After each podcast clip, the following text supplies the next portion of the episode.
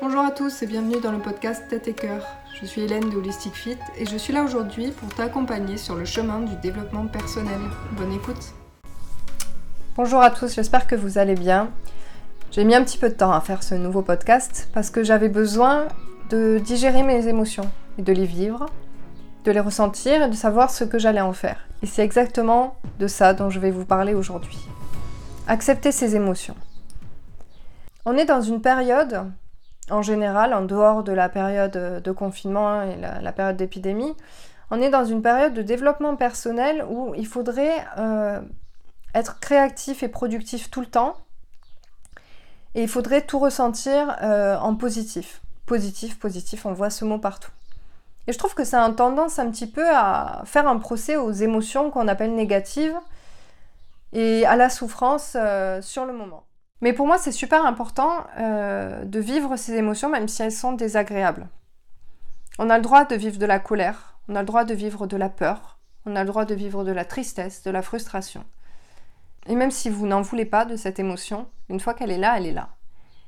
Et le risque de se mentir, c'est d'enfouir cette émotion et au final, au lieu de la vivre et de l'extérioriser, elle va rentrer plus en profondeur dans votre corps et elle va finir par vous brûler. En médecine chinoise, on dit qu'une émotion, à l'excès, peut se transformer en feu. Accepter ces émotions, accepter d'être en colère, accepter d'avoir peur, accepter d'être triste, c'est accepter que les événements autour de soi ne se passent pas comme on l'avait prévu.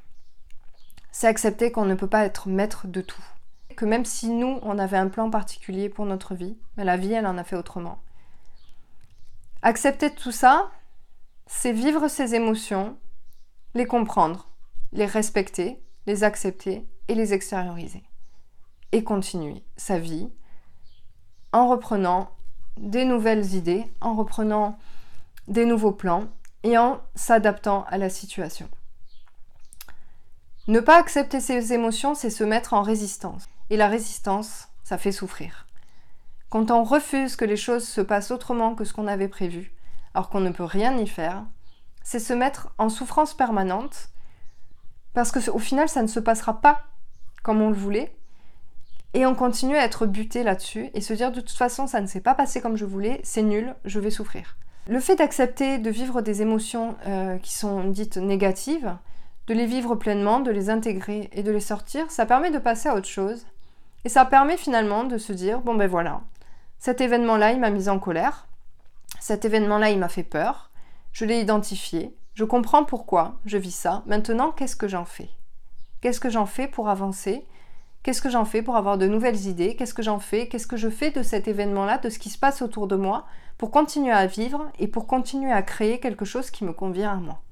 La chose la plus difficile dans un événement, c'est de l'accepter.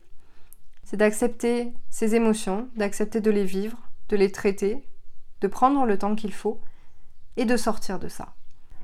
J'espère que ce podcast vous a plu, il était un petit peu spécial, très spontané. J'espère avoir été assez clair. N'hésitez pas si vous avez des questions.